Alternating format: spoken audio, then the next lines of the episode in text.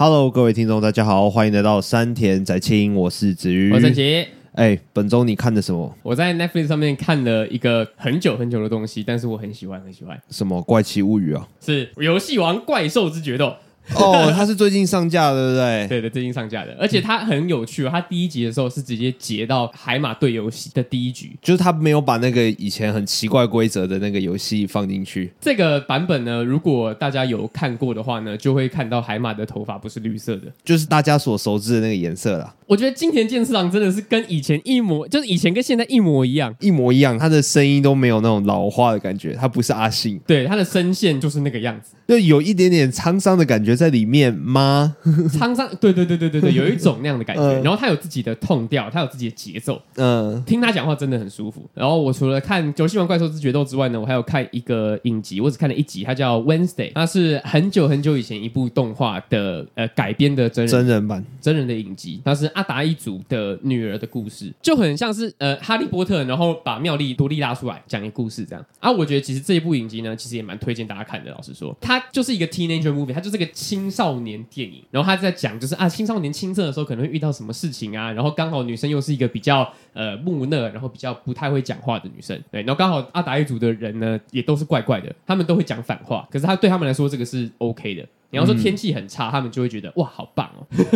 打雷下雨，他们就会这是他们理想中的天气哦。当然，这我我对于阿达一族其实也是不了解，他们是怎么样？是一群很幽默的人吗？还是有魔法什么的概念在里面？呃，你可以把它想象成美国一些黑暗童话里面可能会出现的人物，比方说吸血鬼啊，或是狼人啊，都会在故事里面呈现。嗯，其实我也没有很熟，因为它是很久很久以前的动画了，大概是这个样子。对哦，啊，我就看了这两个，那你呢？我看的复健科，他是在哪里的？不是不是不是，我看的实体的复健科，因为我腰闪到。你说你去看医生是不是？你去看医生啊？哎、欸，我那个今天是礼拜五嘛，我刚刚这样子行动已经应该算蛮正常的。可是我礼拜二的时候我腰闪到，那一次腰闪到是我此生经历过最。痛的一次腰闪到，趴下去那一瞬间，很清楚的知道说我完全站不起来。好，那你可以跟大家讲一下什么是闪到腰嘛？因为就我的理解来讲，闪到腰它也不是一个病，它它是身体比如肌肉拉伤啦，或者是骨折啦那类的吗？物理性的那个叫急性肩椎盘突起啊，这它跟骨头有关系还是跟肌肉有关系？它跟肌腱啊，或者是因为像是伤到你的神经啦。伤到你的神经啊，但是没有弄到你的骨头。啊，它就是一个折磨人的东西耶，它也不会对你的身体造成什么物理性的呃永久没有办法恢复的伤害，它就是会让你很痛而已。呃，算是吧，年轻人都还算可以自行恢复，只是我那一次真的是太痛了，我就跑去复健科看，等了一个小时，然后看医生五分钟就出来了。嗯，弄完之后做一些复健的疗程啊，什么电疗啊、红外线啊，什么无微不微的，然后就感觉好像好一点点，然后就吃药，然后这几天看的复健科，没有任何一个平台可以看到这个这个东西，你应该你应该自己去 Google 地图上面看复健科。啊，总之你就去看了复健的，对对，没错，我现在好很多了。对，我什么鸟都没有看，那我所以我看的是《游戏王怪兽之决斗》，还有《星期三》。OK，然后你看的是附件科，对，没错。好，那进入我们今天的正题喽。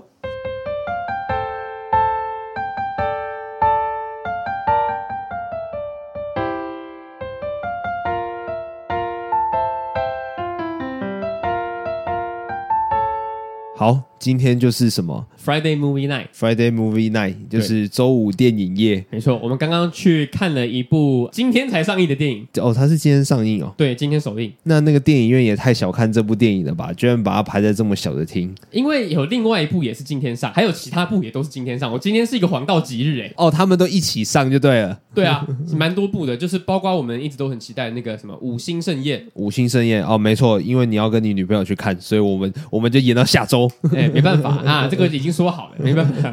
所以，我们今天看的呢，就是《暴力夜》。暴力夜就是一个圣诞节电影啦，对，它就是一个庆祝佳节的电影，这样。对啊，哎、欸，我们超前部署，哎，前阵子万圣节还没到，我们就讲万圣节的那个月光光心慌慌。对啊，现在才十二月初，我们就在超前部署圣诞节电影。唯一比我们快的就是新北夜诞城的了，新 新北夜诞城十一月初就开始了。哎、欸，我们那么早就在讲圣诞节，根本圣诞节那个气氛都还没跑出来。哎、欸，其实有嘞，我去哪里好像都在播圣诞圣诞歌了，很吵，真的吗？真的很吵，就跟还没有过年的时候，然后就会听到摩斯汉堡在放那个 咚咚咚咚咚恭喜发呀发大财。大润发也在播这种东西啊，大润发也有在播那个圣诞歌了，因为我前几天也有去逛，嗯，对，大润发今年在放圣诞歌，然后门口就直接放圣诞树出来让大家买了，是不是每隔一年，然后就月超前一天，然后就一天一天一天一天，然后现在才十二月二号，然后就已经是一个欢欣鼓舞圣诞节的状态。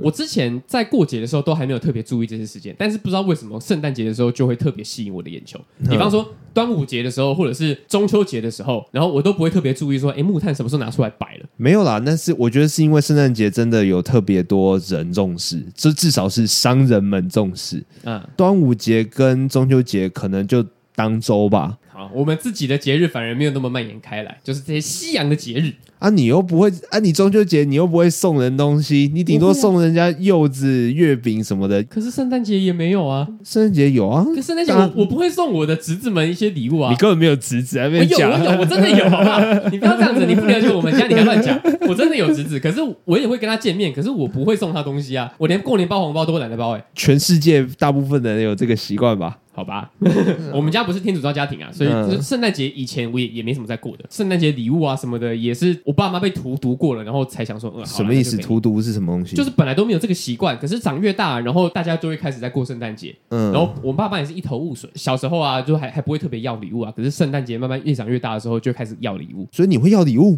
会啊。你会要礼物，一定要的。你会要礼物，那你那你还刚刚还在理直气壮的说你不会送你们家的晚辈礼物？哎，我我要礼物跟我送礼物 是两码事啊！你这样不就你这样不就是我是双标仔啊？没错，对啊，对啊，双标仔啊，不是啊，对啊，所以就圣诞节就是要跟礼物挂钩啊，所以商人自然就比较那个啊。比较重视啊，可是我中秋节也是会跟烤肉挂钩啊。可是我怎么就没看到烤肉在大概在一个月前，然后就开始在准备了？烤肉你是烤给自己吃啊，而且食物哪会放一个月啊？没有，我是木炭啊，或者是那些烤 烤炉啊什么的。过节的气氛，我就觉得圣诞节每次都超前部署。然后还有情人节也是，情人节也是不知道为什么。对，情人节应该也算。我们家对于礼物这个东西都比较比较还好一点点，比较看表现啊。圣诞节的时候，我们会用一个小圣诞树，真正的树弄一个出来，然后再弄一些。阿里布达的装饰，然后他会一口气放到过年，根本懒得收，是不是？过年完之后，然后才仓促的把那个 Merry Christmas 的那个塑胶牌，还有那个塑胶的星星，然后就把把把它收掉，然后它就变成一个盆栽，一物二用，哎，蛮蛮屌的。对对对，然后通常他也不会活太久，他活不过下一个圣诞节，不可能呐、啊，怎么可能活得过第二个圣诞节？我们家的钱就全部都弄在布置跟圣诞树上，而、啊、我跟我姐也没有得到什么特别的礼物，生长。过程中，我们当然会得到爸妈给的一些奖品啊，但是那些都是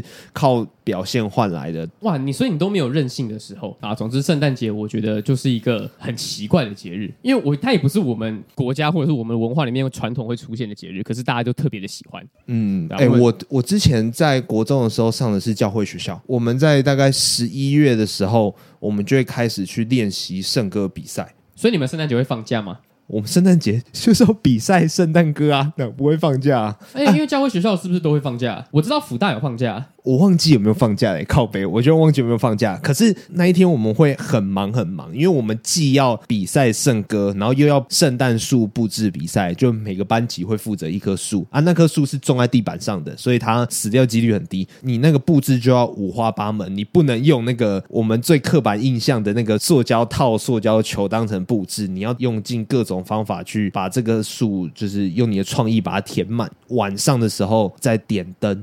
那所学校圣诞节晚上的时候，觉得非常非常的漂亮，是一个很还不错的体验呢、啊。所以我对于圣诞节其实是算正面的。在我来台北之前，来台北之后就负面的吗？那我去过一两次新北夜诞城，我就觉得哇天哪，这是干嘛？我真的觉得新北夜诞城不能代表圣诞节，新北夜诞城很烂哎、欸。因为我觉得，我觉得新北夜诞城它它就变得很大人呐、啊，就是以大家拍照、大家开心为主那样子。可是我不知道你有没有体验过类似的，但但是国中的时候待在那个学校，圣诞节的时候在那边校园那跑来跑去，然后跟同学那边那嘻嘻哈哈的。我甚至到最后去转学了嘛，我转学之后我还回来，跟以前的朋友见面这样子。我觉得那个气氛是真的蛮青春的。虽虽然没有下雪，可是我那个时候真的有一种圣诞节的空气在里面。如果我是外国人的话，那差不多氛围就是这个样子吧，只是地点会扩大成整个城镇这样子。我就身为住在新北的人，我就是厌恶新北耶诞城这个东西，因为我觉得它超级无敌没有诚意的。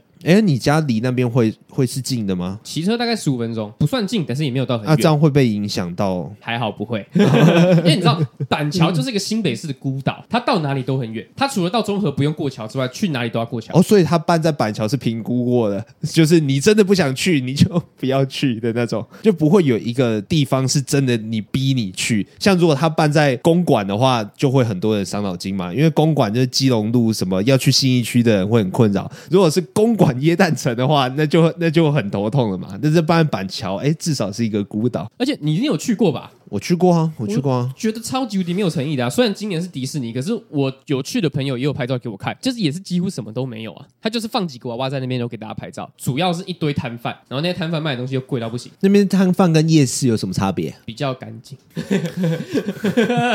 就那这差不多的东西，然后会有一些文青去那边摆文青小屋啊。有可能会卖一些串珠手工艺啊，那个中山市集也一堆啊，哎，对，就差不多是中山市集，然后搬到板桥，搬到板桥去，那说不定店家还同一批。对对对对对对对，然后 ADD 佛放前面的那一批搬到板桥去也是差不多的啊，价位也差不多，价位也差不多。哦，那真的，我有印象是去三次，都是跟高中同学去的，然后就哦，其实也还好嘛。可是你要讲到底什么是真的圣诞节气氛，又有一点难以具体的描述。没办法，我们就没有活在那个。文化下、嗯，我可以很明确的感受到，就是跟我国中那一个其实是天差地远的。就同样都是有五花八门的灯饰，但是却差很多，那个气氛却差很多。我觉得我们亚洲国家想象的圣诞节一定跟欧美国家想象的圣诞节不一样。嗯，就我们的是，我们是自己想象出来的。我们想象耶诞节可能会长什么样子，然后我们就去模仿。可是模仿的东西一定没有办法跟他们实地在那边有体验过这个文化的人一样。他们比较根深蒂固出来的、啊。对啊，而且圣诞节真的要讲的话，是庆祝耶稣诞生的日子，哎，对啊，对啊，啊，我们跟耶稣又不熟，对啊，我我我不是基督教或天主教徒啊，我们跟他真的不熟，嗯，就那个文化脉络就不一样啊，我没有办法去真的体会到啊，我们只能呃一并的模仿嘛，就像礼物啊、圣诞树啊、圣诞老公公啊，他是在讲圣诞老公公本人呢被卷入一个绑票案，然后在一个很大的家族里面大杀四方，对，没错，他在模仿雷神索尔吧？啊，怎么说？他拿那个锤子啊，然后把头发绑起来啊，然后又是那个北欧的那个刺青，北欧那个服装概念，我就觉我就觉得在模仿变胖的索尔。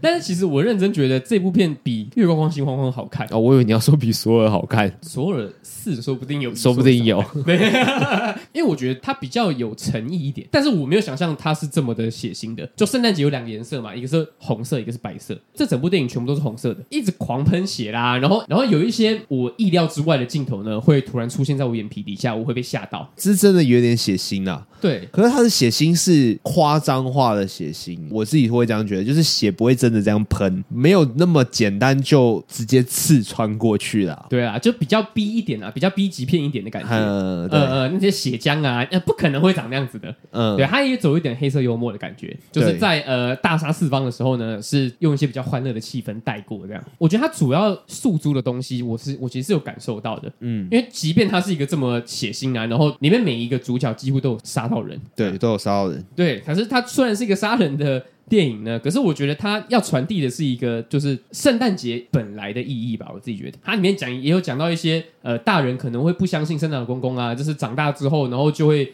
意识到圣诞老公公是假的啊，这种东西，嗯，对啊。可是他就是在要让大家想起说，哎呀，圣诞节其实应该是怎么样子的啊。然后我其实是有感受到的，嗯，所以其实它也不是一个单纯的 B 级片，然后单纯去看圣诞公公怎么杀人的。我也想，圣诞节会不会就接近我们的过年，就是在心中的意义啦。就是他们觉得说，圣诞节的时候，就算你再怎么讨厌你的家人，你跟你的家人再怎么心里有隔阂，但是因为是圣诞节，所以我们要。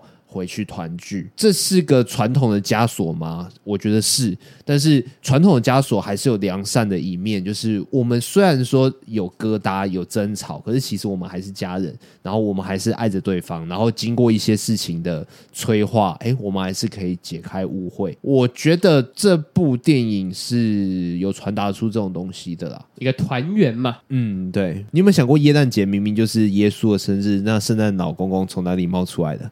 一开始应该真的是大人骗小孩的东西吧？我自己觉得，嗯、对啊。哎、欸，他他他的那个还原几乎是真的、欸，就是我小时候问过我们的那个外籍老师，然后我那时候用很破的英文就说，哎、欸，为什么会有圣诞老人这样子？然后他就跟我说，在芬兰这个国家有一个有一个老人，他就是他他的确是教会的人，他的确是教会的人，但但是他不是战士啊，他不是战士，他的确是教会的人，然后他会在圣诞节那一天送小朋友礼物，但是他的面容是非常的严肃的。最那是被认为是最早期圣诞老人的传说这样子，但是最具体的人就好像就是刚刚有提到的那个人名尼古拉斯哦。嗯，我记得芬兰也有一个圣诞老公公村呢、啊。哦，好像有哦，他们是真的有一个办公室的东西在办公，他们以那个圣诞老公公的故乡为荣啦。但是里面电影讲到的圣诞老公公的起源呢，说他是一个很久很久以前很强的战士，拿他的锤子啊，然后一次可以锤三个啊。嗯，哎、欸，他是与神同行哎、欸。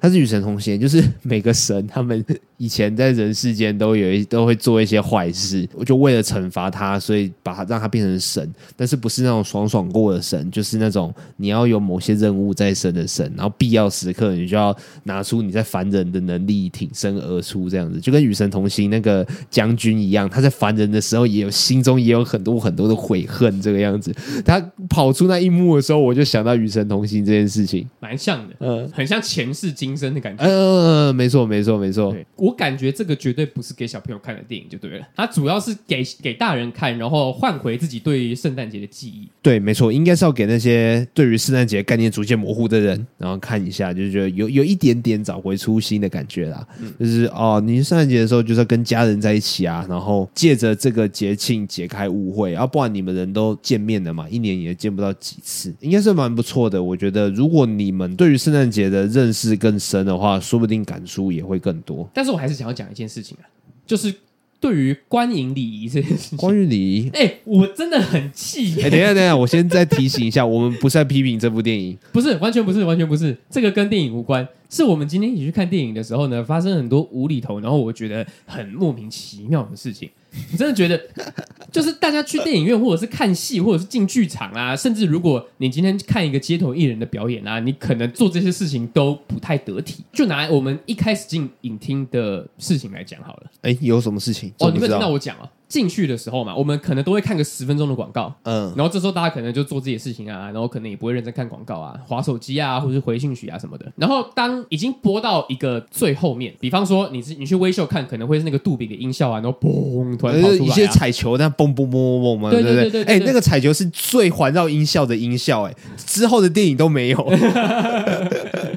或者是看到一些蝴蝶谷的广告啦，或者是一些广告公司的一些广告跑出来了，你大概就知道啊。电影差不多开始了，然后这个时候呢，灯还是亮着的，你继续划手机，我觉得都没关系。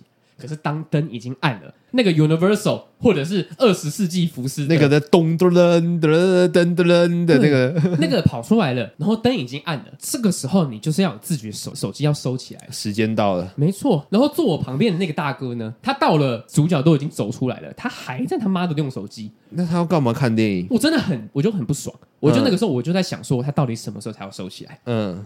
然后主角一出来讲了第一句话之后，我就很大声的跟他说：“你的手机好亮。”嗯，然后他就说：“哦，对不起，对不起。”然后就转都转过来另外一边，可是他还没有要收起来，他还没有要收的意思。对，他继续在传他的事业做很大，对，他只是没有把他的手机的光照到我脸上而已，可是他还继续在用。那你要不要先出去再用？我也不知道为什么位座座位是那样分配的。我明明我们这一排。四个人全部挤在同一个位置里面，然后旁边全部都空的。哦，他们想要热闹一点，天气很冷嘛，要 要靠近一点，取暖，相互取暖。电影一开始大概一两分钟之后，他就把手机收起来，嗯，然后我才卸下我的那个心心中的防备。然后然后 一定有然后的吗？我们我们抱怨这个小事情干嘛？对，这个碰到一下就算了。如果整个观影的体验都很好的话，那就算了。整天影片里面除了那位大哥之外呢，还有其他礼仪也不是很好。对。就我们前面的一个男生，他会在一些电影想要给观众笑的时候，笑的特别大声，可是他的笑声呢，不是自然的笑声。我知道那种感觉，那种感觉就是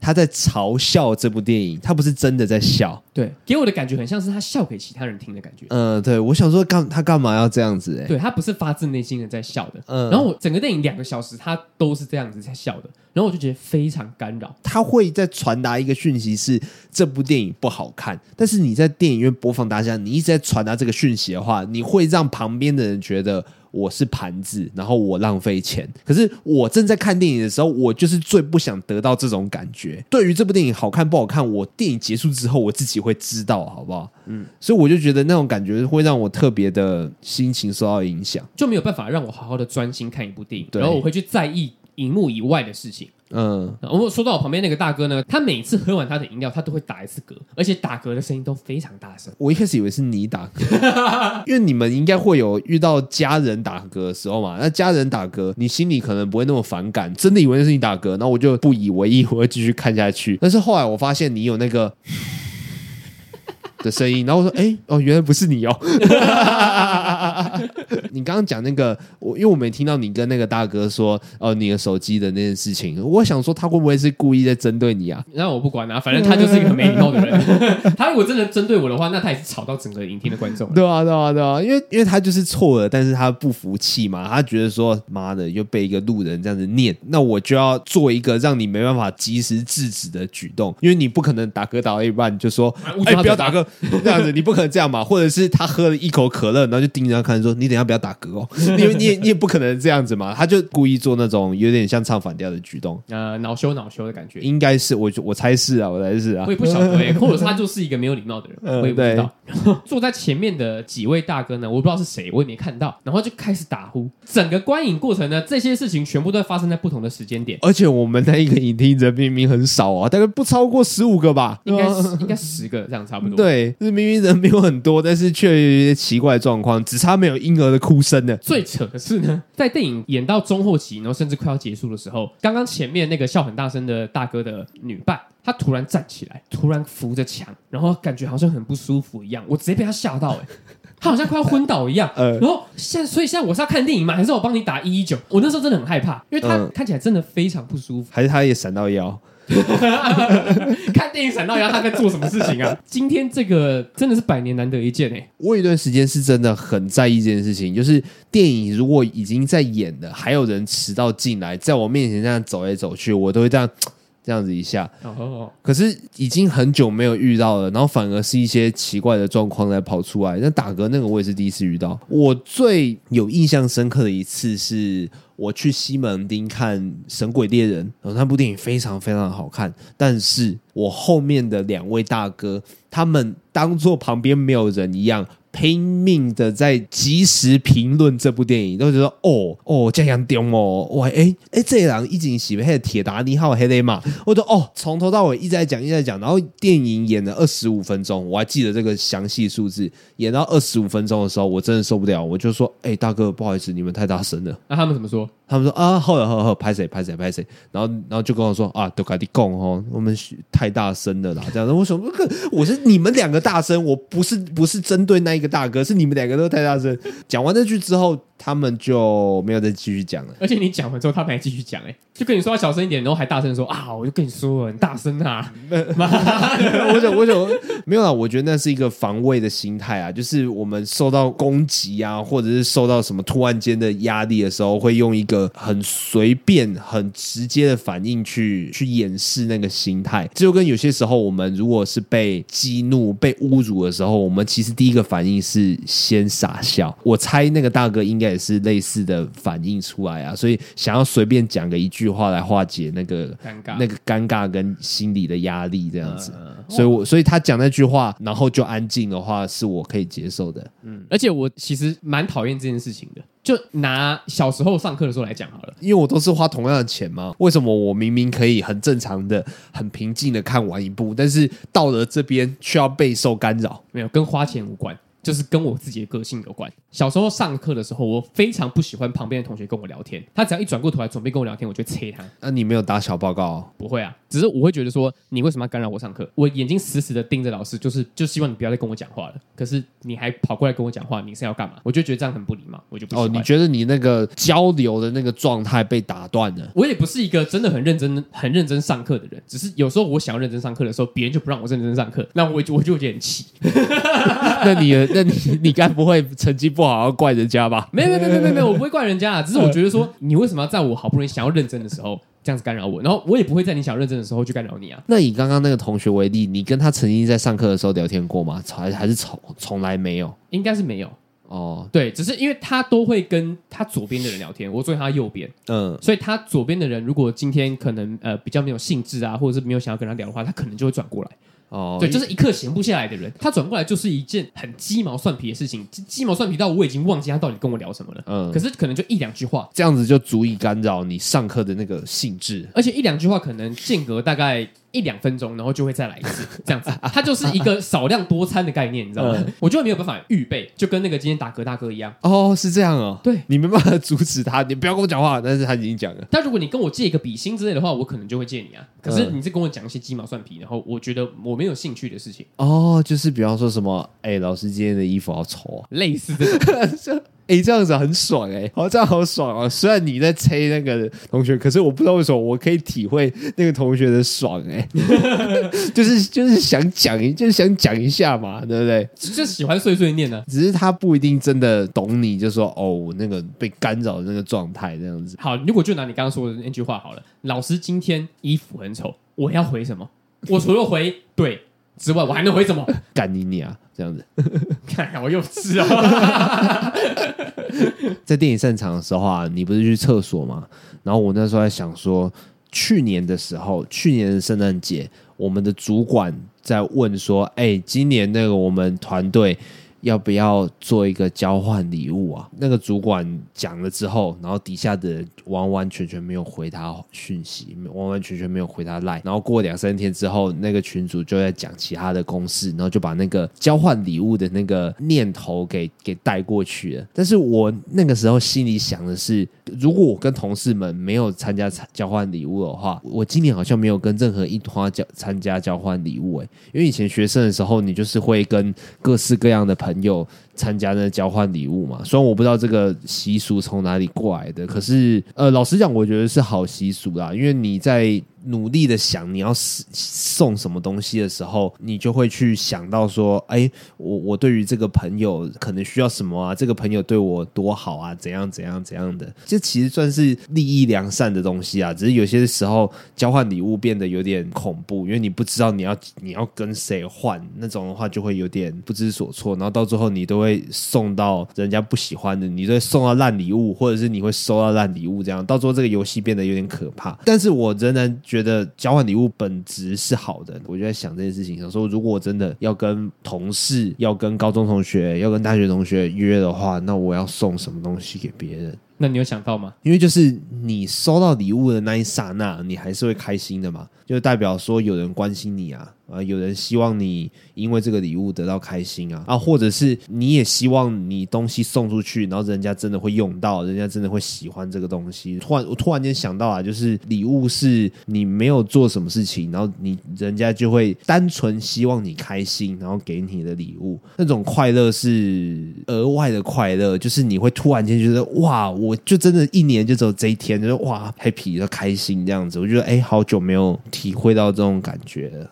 所以我就觉得，哎，今年不知道会跟哪一哪一帕交换礼物这个样子。那你今年就跟你爸妈交换礼物啊？不要 哦，我也许会送他们东西啊，但是我不我不会在这种事情上面要求我父母啦。好，因为我觉得交换礼物的本质呢，就是个恶作剧的感觉。我自己在玩交换礼物的时候，就是一个恶作剧的心态。那你会去享受说我要送这个人礼物，那仔细的回想这个人的感觉吗？会啊，一定会的啊。像我从泰国回来，我不就送你一件衬衫吗？对对啊，我就那个就是精心挑过的啊。然后我送其他朋友也是，也有送玩具啊，或者是送一些吃的。对，我觉得以这个心态出发，但是我已经咀嚼过了这个跟这个人的种种之后，但是我想要送烂的，因为我觉得这样子好笑，我觉得这样子恶作剧，我觉得这样子成立。之前的集数我聊过，说我送过笔墨纸砚嘛，就是单纯的恶作剧啊。嗯，你那你那个时候是知道要送谁吗？不知道啊，结果送到一个不好笑的人，真的变成无聊的礼物了。对，所以我那个利益就就就被破坏掉了，破坏掉。对对对对对，我原本想要就是说，哎，送到谁都可以，送到谁都会在那边说、欸、这个是谁送的、啊，然后就会开始在那边就是起哄啊，然后在那边好笑。所以你送的给一个无聊的人，他就会觉得说黄圣琪真烂，就是干你啊，谁送这个烂东西啊？谁会用到这些东西啊？然后开始生气，就直接不了了之这样子走掉。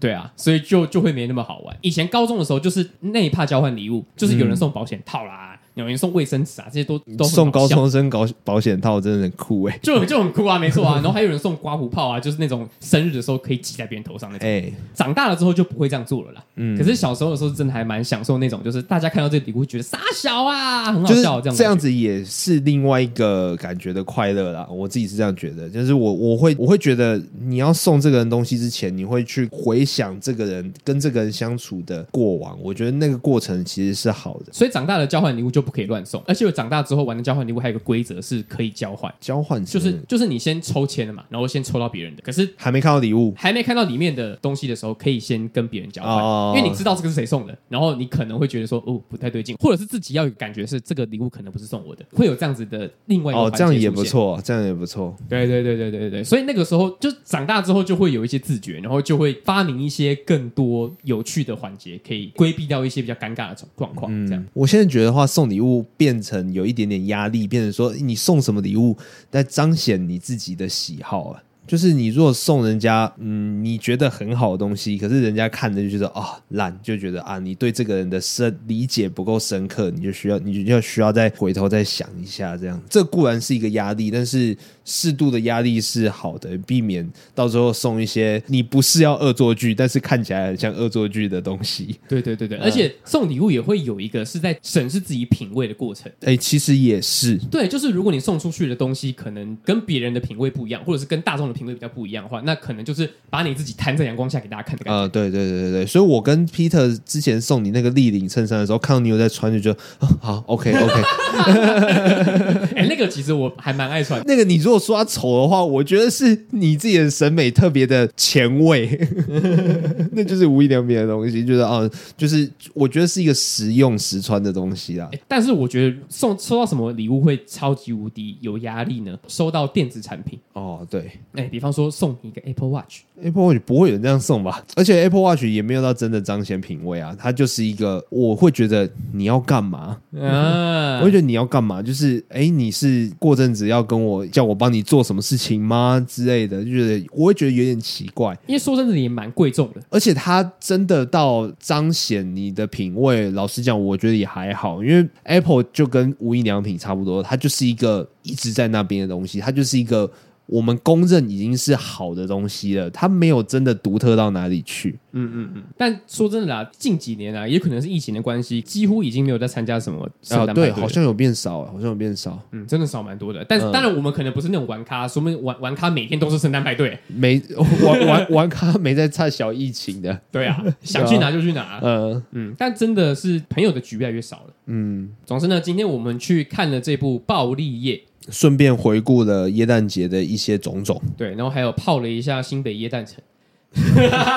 我今年应该不会去吧？朋友觉得我会去，但是我自己不会想去那边看看。我我我我是不会的。我已经确定我不会去了，因为我就是看新闻报道。哦，你已经你光看新闻报道，你已经看到新北电台城了。对，然后圣诞节当天一定会有一个艺人去那边唱歌嘛？我知道是谁就好了。啊，是谁？我不知道啊。那、啊、你不是是是？没有，我说就是之后知道是谁就好了。好，好，OK。对对对对。总之，暴力夜我觉得它是一个轻松好笑，然后算是开心的电影，而且它其实还有致敬了很多经典的圣诞节电影，《小鬼当家》。啊，终极警探那些的，好，OK，那今天节目呢就到这边告一个段落啊。喜欢我们的话，可以到 Apple Podcast 上面给我们五星评价哦，或者是说有什么样的问题啊，什么想听的内容，都可以上面留言让我们知道哦。哎，今天看到那个电影预告，又看到一个《阿凡达二》，《阿凡达二》对，十二月十四号，我应该也会去看。好，我也先去看《阿凡达》第一集，我从以前到现在没看过《阿凡达》，Disney Plus 有。好，OK，我去看一下。嗯，好，哦，我是子瑜，我是陈奇，好，拜拜，拜拜。